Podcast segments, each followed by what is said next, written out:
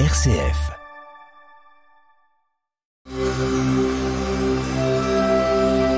Parole de sagesse du pape François et du Shir Pentounès, présenté par Samia Roubeifissa et père Alain Alex. Personne ne peut exiger de nous que nous reléguions la religion dans la secrète intimité des personnes sans aucune influence sur la vie sociale et nationale. Pape François.